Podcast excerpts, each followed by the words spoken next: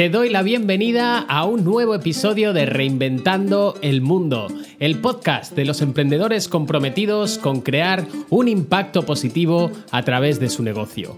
Un espacio abierto a la conversación con emprendedores de éxito donde encontrarás inspiración y valiosos consejos para impulsar tu negocio con propósito presentado por un servidor, Andoni Silva. Puedes consultar mi web en www.coachparaemprendedores.es. ¡Comenzamos!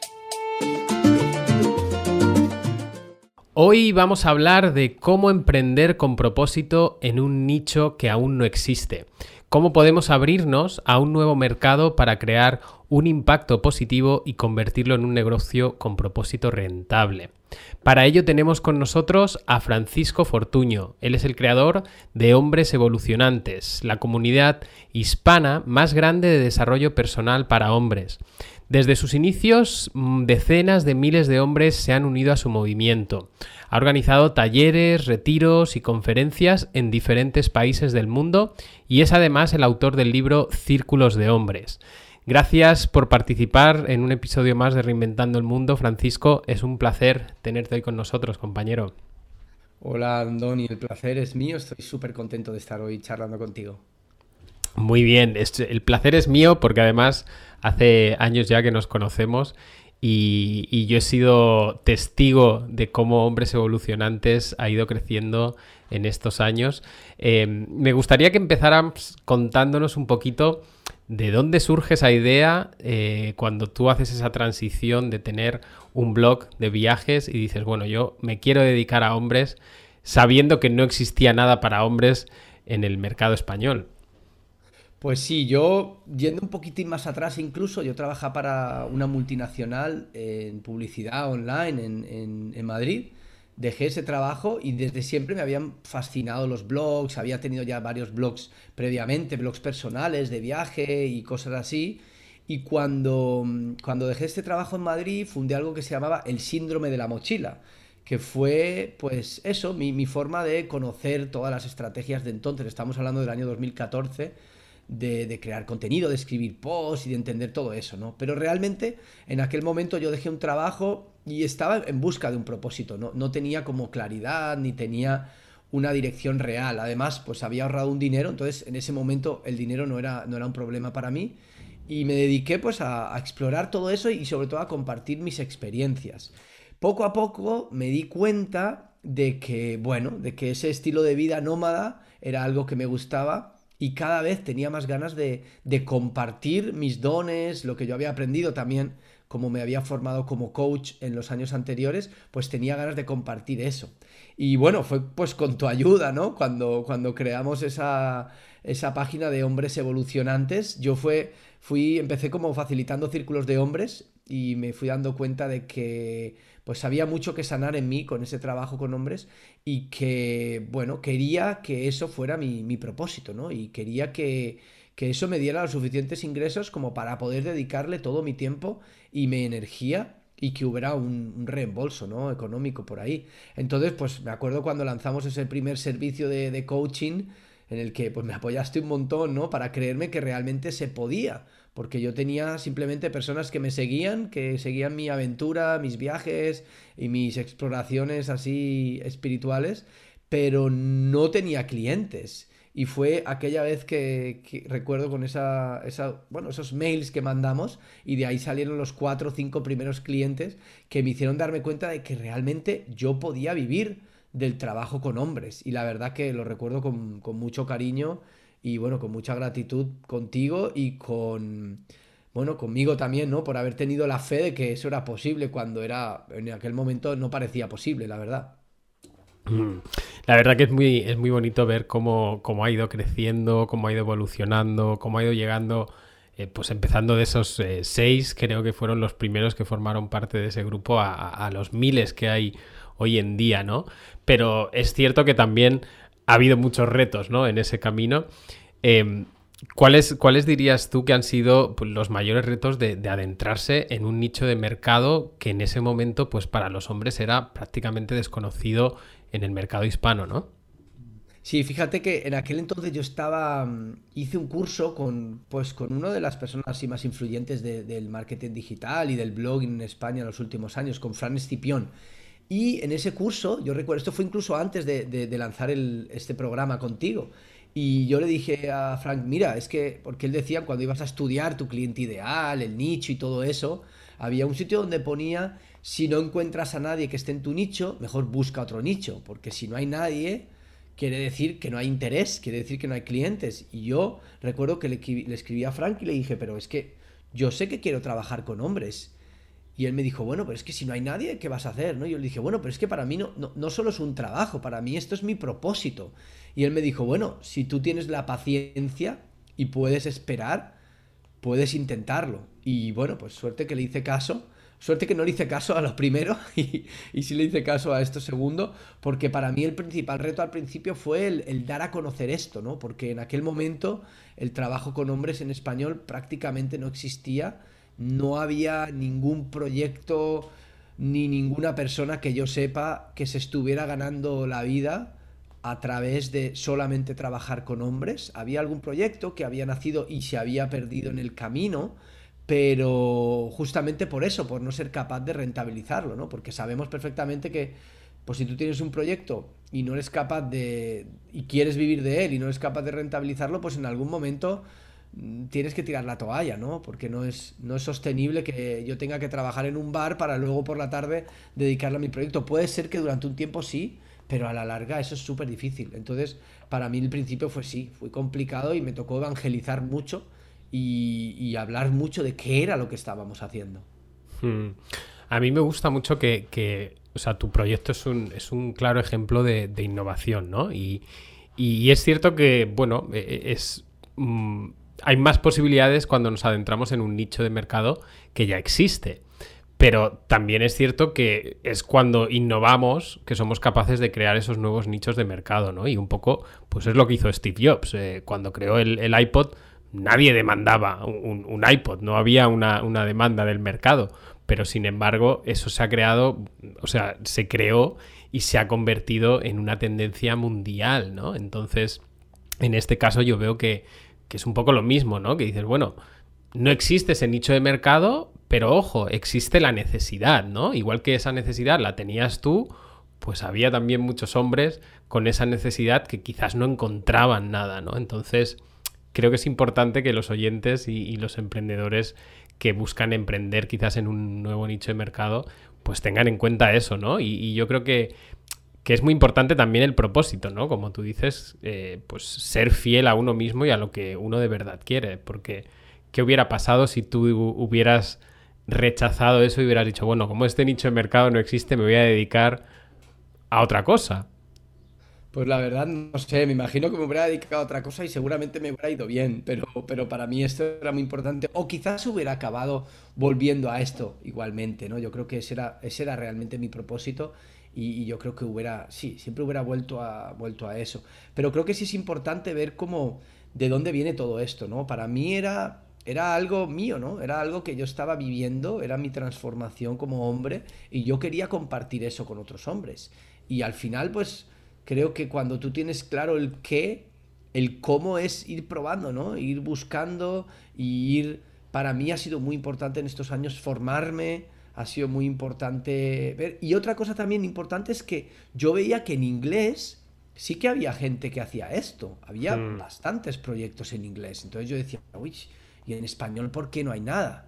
Pero bueno, sabemos que pues en la mayoría de cosas, especialmente en todo el mundo online, pues en inglés va muy por delante del mercado hispanohablante, ¿no? Incluso el, mercado portugués, el mercado que habla portugués de Brasil y Portugal, también va muy por delante del mercado hispano. Entonces yo veía que esos proyectos estaban ahí y decía, bueno, pues en algún momento tendrá que haber un proyecto así en español. Y eso sí me dio, me, dio también fe, ¿no? De que sabía que, que en algún momento esos hombres iban a necesitar este, este tipo de proyectos.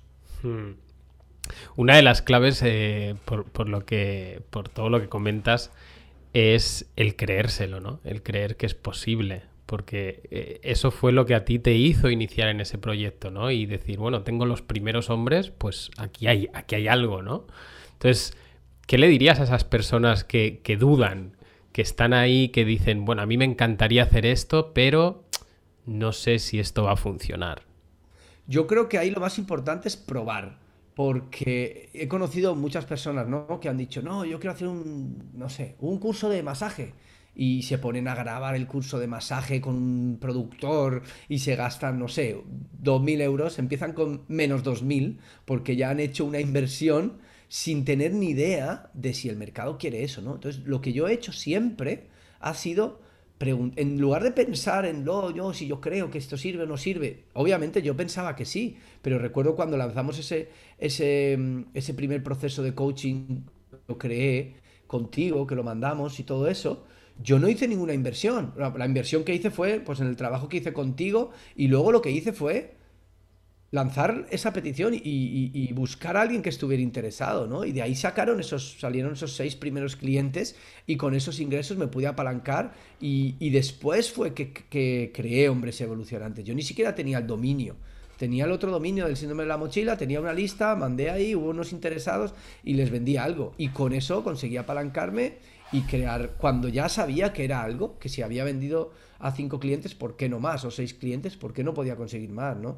Y luego yo siempre lo he hecho así, cuando lancé mi primer curso online, igual, busqué, hice un lanzamiento beta, busqué hombres que estuvieran interesados en facilitar círculos de hombres y antes de crear el, curso lo vendí. Y cuando ya lo había vendido, ahí ya no hay escapatoria, ¿no? Porque si no, muchas veces nos caemos en en esperar, en uy, es que no tengo, necesito una cámara nueva, o es que no tengo esta herramienta, y la mente ahí, sobre todo cuando estás haciendo algo que de verdad te importa, muchas veces hay, mucho bloqueo mental, ¿no? Entonces creo que eso es súper importante. Antes de saber si es posible o no es posible, pruébalo con el mercado, con la audiencia que tengas, así sea que vendas dos, tres, cuatro cursos o servicios o lo que sea, si tú ya has comprobado que hay alguien interesado, Luego se trata de ir perfeccionando eso y de ir buscando otras personas que estén interesadas. Pero que no sea algo en la mente, sino que sea algo realmente comprobado en el mercado. Hmm. ¿Eres un emprendedor con propósito? ¿Te gustaría impulsar tu negocio con total integridad y multiplicar tu impacto? Conoce ahora el Dharma Program, la única mentoría paso a paso para emprendedores con propósito con la que diseñarás e implementarás una estrategia digital para escalar tu negocio simplificando la comunicación, el marketing y las ventas. Entra ahora en coachparaemprendedores.es. A mí una de las, de las cosas que, más me, gusta de, haber trabajado contigo es como que eh, eh, nunca has tenido el miedo, ¿no? Ahí de, bueno, esto no va a funcionar, voy a esperar, voy a hacerlo mejor, sino que, como bien dices y, como yo divulgo mucho con, mis clientes, es toma acción imperfecta, no dejes que, te saboteen esos pensamientos de decir, bueno, voy a poner esto bonito, voy a crear el curso perfecto, voy a grabar los vídeos perfectos y cuando lo tenga, entonces lo voy a lanzar, porque es como una forma de, de procrastinar, ¿no? Son como síntomas que nos dicen que no creemos de verdad en que eso es posible, ¿no? Sí, fíjate que eh, hay mucho boicoteo mental, ¿no? Ahí quiero puntualizar una cosa. Miedo sí he tenido. Lo que no he dejado es que ese miedo me, paralizara, ¿no? Y yo recuerdo que le escuché una frase hace años a Sergio Fernández que me encantó, que él hablaba de el chapucero exitoso y yo me considero un chapucero exitoso, ¿no? Porque es como, si esperas a tener ese, curso perfecto, nunca lo vas a vender. Mejor lanza, lanza ese curso, habla con esos clientes, haz todo lo que pueda, recibe feedback, mejora ese curso, vuelve a hacer lo mismo y así trabajar en beta, estar constantemente revisando esas cosas, porque ¿cómo vas a tenerlo perfecto si ni siquiera lo has probado todavía en personas reales? Entonces yo creo que siempre hay que hacer una promesa real, eso sí es importante. Cuando yo lancé ese primer curso, yo les dije, vais a ser beta testers, vamos a hacer el curso juntos. Yo no les vendí que ya tenía el curso hecho, yo les dije, vamos a hacer el curso juntos y voy a hacer todo lo que necesitéis para facilitar círculos. Y así fue como creamos ese, ese curso. Y la primera vez que yo lo grabé, yo ahora lo pienso y me da vergüenza lo que grabé porque no tenía una buena cámara, porque no tenía una buena iluminación, pero gracias a ese primer curso, luego, pues con ese dinero que ingresé por eso, pues pude comprar unos focos, grabarlo con mejor calidad y a la siguiente edición, pues ofrecer un contenido mejor. Y desde entonces, esto fue en noviembre de 2017, imagínate, pues siempre hemos ido mejorando el contenido y mejorando el servicio que ofrecemos. Yo creo que eso es lo más importante, el ir mejorando, pero no el pensar que lo vas a hacer perfecto a la primera, porque eso es mentira. Eh, sí, efectivamente yo creo que esa, mejora continua ¿no? es, necesaria, no podemos eh, estancarnos y, querer hacerlo todo perfecto y, el perfeccionismo es un poco la, la, paradoja, ¿no? Es como quiero hacerlo todo perfecto, pero a la vez el querer hacerlo todo perfecto te hace retrasar todo, te hace no tomar acción. Y, yo creo que cuando eso pasa es un síntoma de que hay algo más profundo ahí que te dice, no estás creyendo de verdad en tu proyecto, ¿no? Eh, cuéntanos, Fran, porque algo, algo muy bonito a mí me parece que, es el, el, hecho de cómo has integrado ese propósito en tu negocio, ¿no? Cómo tú de verdad estás haciendo lo que de verdad quieres y estás aportando al mundo y a los hombres en concreto pues todos esos valores y todo en lo que, en lo que tú crees, ¿no? ¿Cómo se siente eso?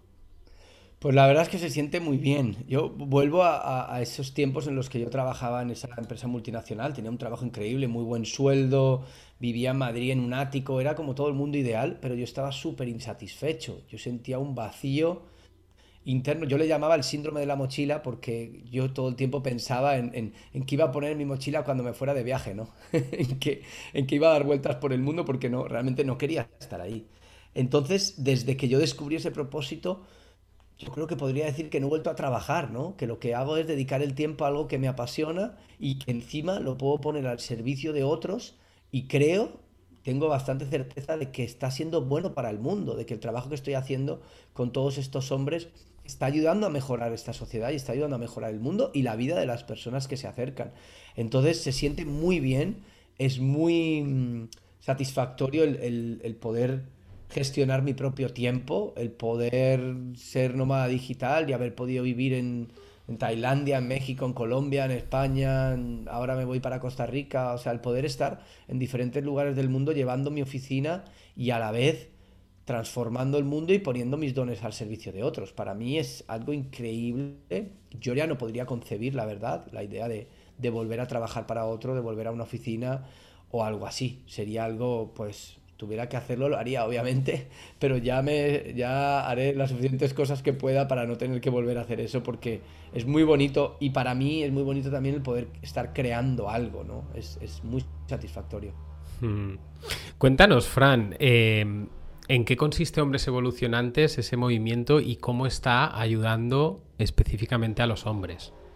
Pues Hombres Evolucionantes es la mayor comunidad de desarrollo personal, sexualidad sagrada y liderazgo consciente para hombres. Trabajamos en diferentes ámbitos, principalmente con hombres que quieren facilitar círculos de hombres, que tenemos ya más de 125 en todo el mundo, que están haciendo que este movimiento sea realmente global, porque estos hombres facilitan círculos allá donde están, tenemos también círculos de manera online. Y además de los círculos tenemos el tema de la sexualidad consciente, que tenemos un programa, varios programas sobre eso, que atrae a muchos miles de hombres. Todos los años lanzamos un par de veces al año un, un training gratuito que han participado, en el que han participado ya más de, creo que 15.000 hombres. Y, es muy bonito porque muchos de ellos por primera vez están escuchando de estas cosas, ¿no? Y además, esto es más reciente, estamos trabajando con el tema de, liderazgo consciente, ¿no? El liderazgo de cada uno, de cómo podemos ser mejores hombres y liderar las comunidades o los trabajos o las relaciones o, o las familias o lo que sea que tenemos, ¿no? Entonces, la verdad, yo he visto que en estos últimos años, especialmente en el último año, cada vez hay un despertar mayor, más hombres que se dan cuenta de que necesitan hacer un ejercicio de mirar hacia adentro, de responsabilizarse de lo que sienten, de lo que ocurre en sus vidas, para poder transformarlas. Y por suerte estoy viendo, especialmente en los últimos meses, como cada vez hay más y más hombres interesados. Ya sabemos que las mujeres están en todo, todo lo que tenga que ver con, con desarrollo personal o con crecimiento espiritual, ellas llevan mucho tiempo ya, pero por suerte cada vez más y más hombres están despertando. ¿no? Entonces yo me siento como un pionero de eso y sobre todo porque le he puesto mucha fuerza y mucha energía y pues voy a seguir haciéndolo seguro durante los próximos años y me sirve pues para, para atraer a hombres increíbles, ¿no? Que muchos de ellos ahora son, son mis amigos y, o estamos tejiendo cosas juntos o, co-creando cosas. Entonces, para mí es súper bonito el poder estar viviendo esto y el poder estar manifestando esto en, este momento. Mm. A mí me gustaría, Frank, que hiciéramos un llamamiento, porque creo que, en nuestra sociedad no somos conscientes de, lo necesario que es ese trabajo de hombres, ¿no? Y hay miles de suicidios, eh, tres veces más en los hombres que, en las mujeres. Y mucho tiene que ver, yo creo, con, esa forma de compartir o de guardarnos que tenemos los hombres, ¿no? Entonces, ¿por qué es necesario hacer ese trabajo eh, y unirse a otros hombres? Yo creo que si lo pensamos desde los últimos antes, o sea, en la historia de la humanidad casi siempre los hombres estaban con hombres y las mujeres con mujeres, ¿no? Eso era lo normal. Los hombres iban a cazar y las mujeres estaban eh, en la casa cuidando de los hijos y, arreglando todo lo que había ahí, ¿no? Eso ha sido durante millones de años. Y solamente en los últimos 40, 50 años ya hombres y mujeres están en todos los ámbitos, lo cual está muy bien y nos ha permitido, tanto hombres como mujeres, poder expresar más nuestra totalidad, ¿no? Pues si un hombre quiere ser bailarín, ahora puede hacerlo. Si una mujer quiere ser directora de una empresa, puede hacerlo y además lo hacen súper bien, ¿no? Y eso está muy bien, sin embargo ha habido también una pérdida de algo, ¿no? Y es que ha habido una pérdida en el sentido de que los hombres ya no tenemos espacios conscientes en los que poder compartir. La mayoría de espacios de hombres son pues el bar en el que voy a, beber para olvidarme de lo que hay, o el fútbol donde voy allí a gritar al árbitro, pero esos espacios conscientes son muy buenos y de la misma manera que existen esos espacios para mujeres, es necesario que existan estos espacios para hombres, porque de esa forma podemos compartir con, personas que están muy alineadas con lo que estamos sintiendo. Yo he, dado talleres y círculos para hombres, yo creo que de más de 50 países, con edades desde, no sé, desde un bebé que tenía tres meses hasta un hombre de más de 75 años que vino a un, círculo en, en Copangar. Entonces, creo que lo importante, y me he dado cuenta de que muchos de esos hombres, unos heteros, otros gays o bisexuales de diferentes países, culturas, religiones, y tenemos muchísimas cosas en común, especialmente heridas, problemas, dificultades, desafíos. Entonces el poder sentarse en un círculo y escuchar a otros hombres compartiendo sobre el mismo tema, primero es muy, es muy agradable porque muchas veces los hombres piensan que ese problema solo lo tienen ellos, casi nunca escuchan a otro hombre contar esa vulnerabilidad. Entonces parece que si uno tiene un problema sexual es el único en el mundo que le ha pasado, porque obviamente sus amigos siempre cuentan solo las batallitas en las que va bien, pero nunca comparten, o es muy raro que un hombre comparta un momento en el que lo ha pasado mal, por ejemplo, en, la intimidad sexual, ¿no? Entonces muchos hombres piensan que solo les pasa a ellos. Y el poder escuchar a otros hombres, compartir y que cuando tú cuentas tu, tu problema, tu desafío, simplemente te, te apoyen y te escuchen y te, y te motiven o compartan sus experiencias, es muy sanador, es muy bonito y nos inspira mucho para seguir adelante y para seguir transformando nuestras vidas. Hmm.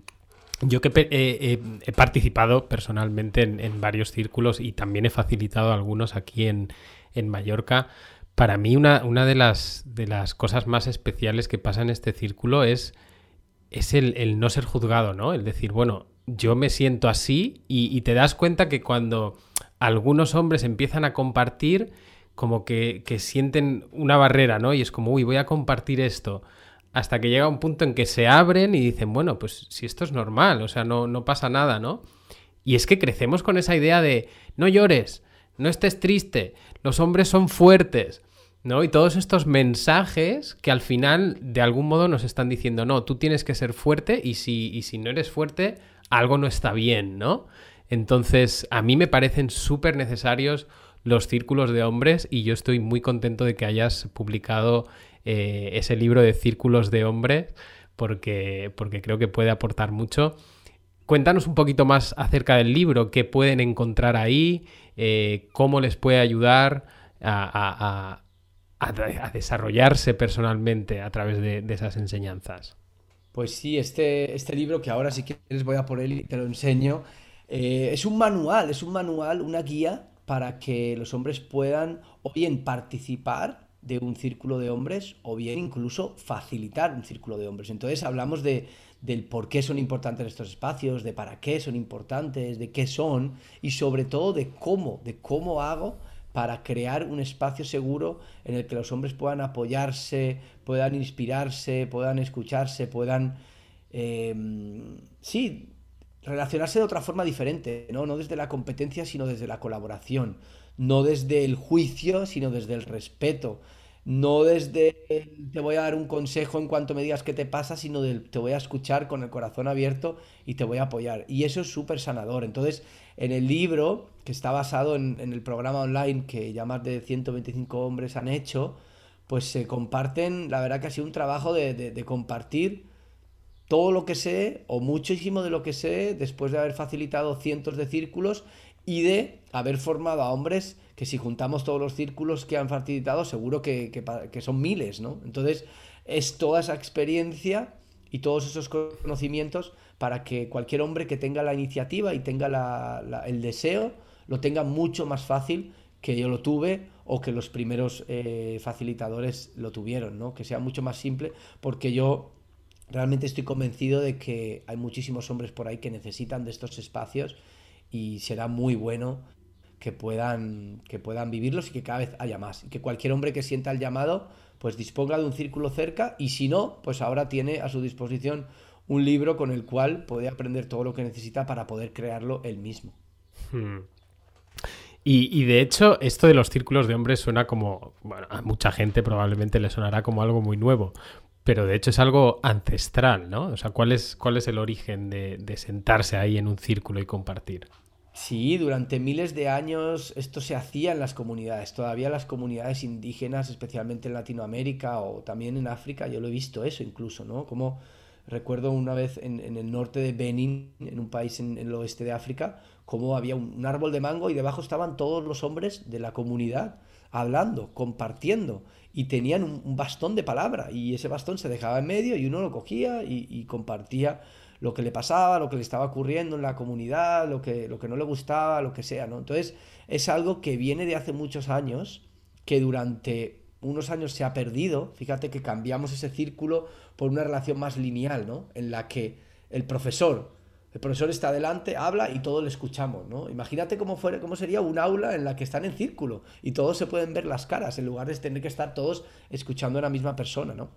Entonces, sí, esto es algo que, ha existido durante miles de años, quizás nos hemos desconectado durante unos años, pero pues ya entre en los años 80, 90, muchísimos hombres, especialmente en países de habla inglesa, ya están con este movimiento y ya están creando estos espacios y bueno, pues para los países de habla hispana, que quizás somos un poco más machistas y vamos un poquito más atrasados en todo esto, pues nos cueste más, pero bueno, ya está y está para quedarse, porque yo estoy convencido de que es una herramienta que a cualquier hombre que, que tenga un poco de interés, igual que a las mujeres le sirven también esos espacios de círculos de mujeres, a cualquier hombre que tenga interés le va, le va a servir le va a hacer mucho, le va a ayudar mucho en su, en su crecimiento personal. Hmm. Hoy en día, Frank, con, con todo este movimiento de del feminismo y, de la igualdad, que yo estoy totalmente de acuerdo en que tenemos que tener las mismas oportunidades, ¿no?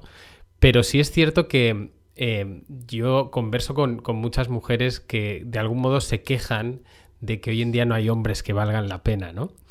Y, a mí me gustaría que, que, hiciéramos ese llamamiento a las mujeres a que inviten a los hombres a participar en estos círculos, porque ¿qué es, o sea, cómo es exactamente esa masculinidad? Porque cuando hablas de masculinidad, eh, quizás la idea es de, bueno, yo soy muy macho y, estoy aquí, soy el mejor, ¿no? Y, yo creo que se aleja mucho de eso. Entonces, ¿qué es para ti esa masculinidad eh, que, que promueves? Muy bueno, sí, la verdad que lo primero yo siempre tengo mucha gratitud con las mujeres, porque sobre todo al principio del proyecto si no hubiera sido por, las mujeres, probablemente yo en algún momento hubiera tirado la toalla, porque cuando escribía un post o, cualquier cosa eran las mujeres las que escribían y decían muchas gracias, hay que seguir los hombres y compartían con hombres y me ha pasado varias veces que, que las mujeres han mandado directamente al marido, al novio, al taller, al retiro, le han comprado el curso, ha ocurrido de todo en estos años, ¿no? Y yo creo que sí es súper importante y de lo que estamos hablando aquí es de recuperar algunos valores que hemos perdido como por ejemplo pueden ser la, palabra, ¿no? Antes, hace años, dos hombres se podían batir en duelo de espada porque uno no había cumplido su palabra, ¿no? Y pues si bien no es necesario que vayamos a, algo así, pero sí, por ejemplo, recuperar eso, ¿no? Si yo digo que voy a hacer una cosa, la hago, esa integridad o la honestidad o la capacidad de tomar decisiones o, o la dirección, esos son algunos valores del masculino sagrado que muchas mujeres tienen también, pero que es muy importante que los hombres posean y además integrarlo con todo lo que estamos trabajando en los últimos años, ¿no? En el que los hombres puedan también sentir, que puedan dedicarse a los cuidados de otras personas, que puedan, no sé, dejar de trabajar y, y cuidar a sus hijos, por ejemplo. O sea, que realmente yo siempre digo que mi idea de masculinidad o cómo debería ser un hombre es lo más auténtico que pueda. No es tanto seguir una lista de cosas como nos han dicho, ¿no? Como de no, los hombres no lloran, los hombres no sé qué. Pero tampoco lo que nos dicen ahora, que parece que tiene que ser un hombre, ¿no? Sino que cada hombre mire hacia adentro y observe qué es lo que hay ahí y busque su autenticidad y que realmente pueda conectar con lo que hay dentro. Y lo que hay dentro, si mira bastante profundo, va a encontrar que es amor, que es compasión y que es quizás un propósito mayor que sea que sirva de, ponerse al servicio de la comunidad o de la gente que tiene alrededor.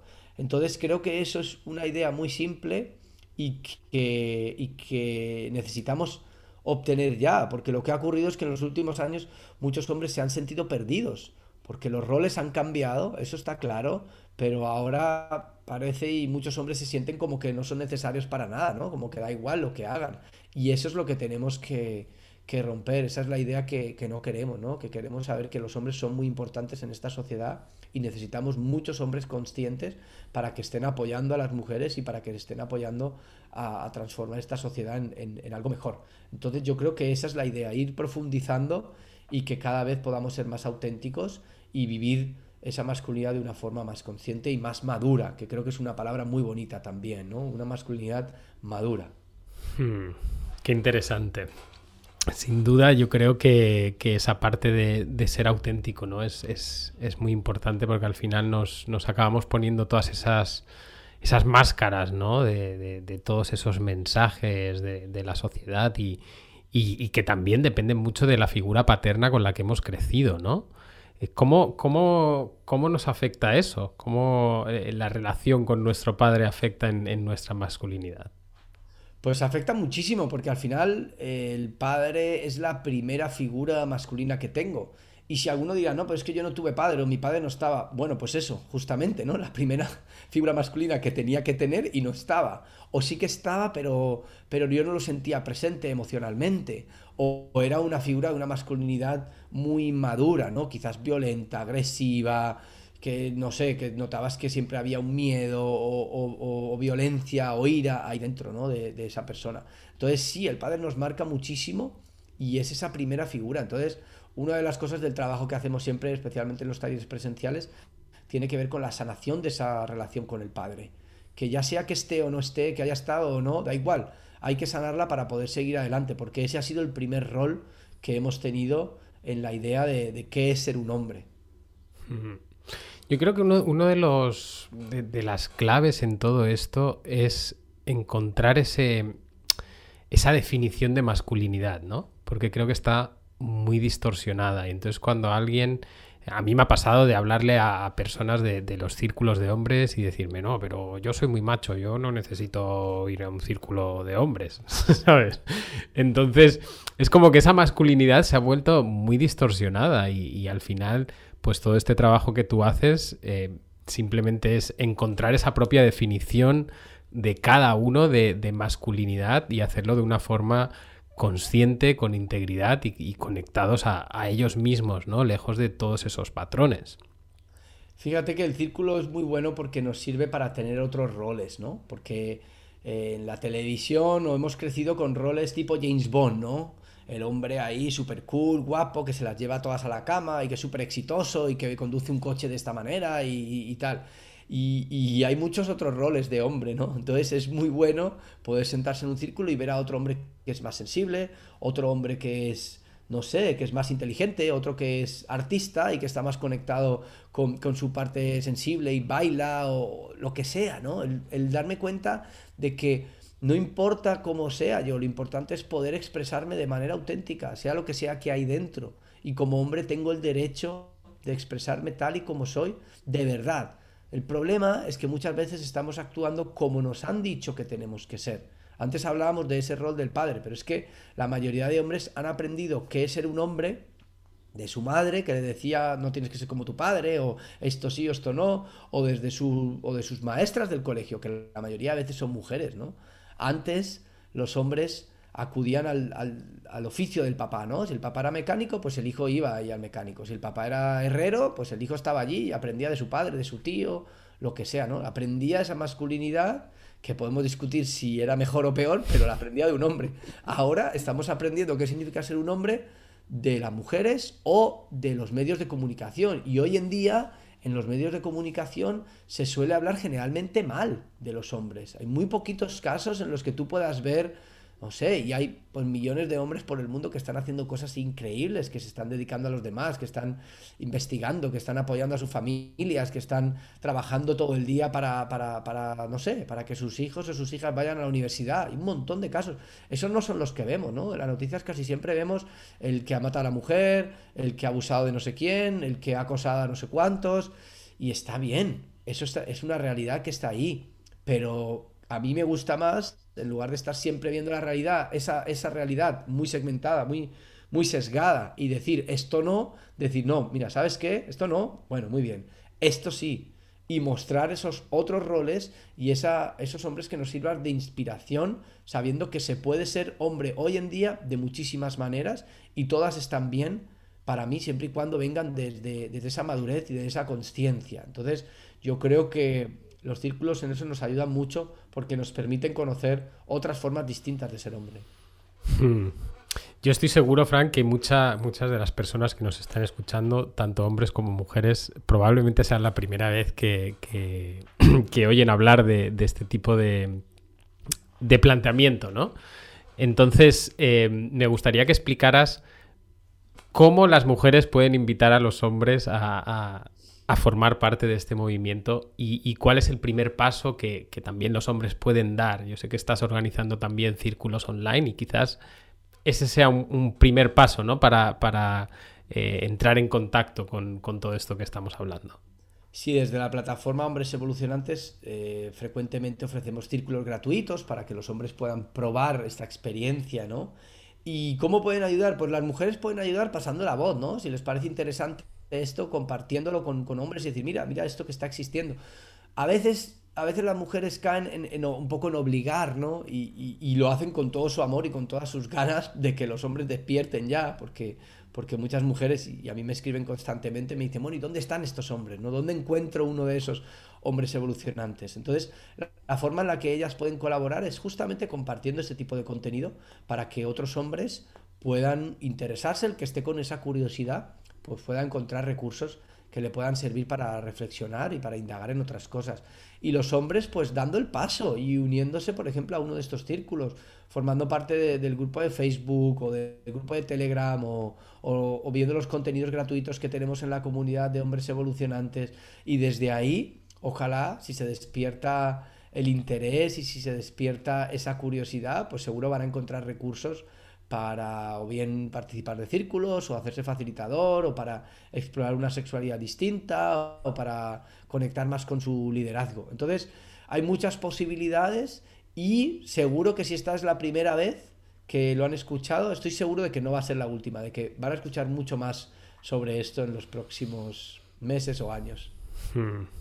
Y yo invito también a, todos los hombres que nos escuchen a, formar parte y a, como, como, mínimo a probarlo, ¿no? A, ir a uno de esos círculos, ver lo que se cuece ahí, lo que se comparte y, que ya después pues decidan, ¿no? Según cómo se sientan, si sienten que eso les, les ha llenado de energía y les ha inspirado, pues bueno, ahí pueden, pueden explorar más, pero al menos ese, ese paso, ¿no? De descubrir esto, porque a mí personalmente es algo que, me encanta, que hace muchos años que, hicimos aquellos primeros círculos en, en Copangán.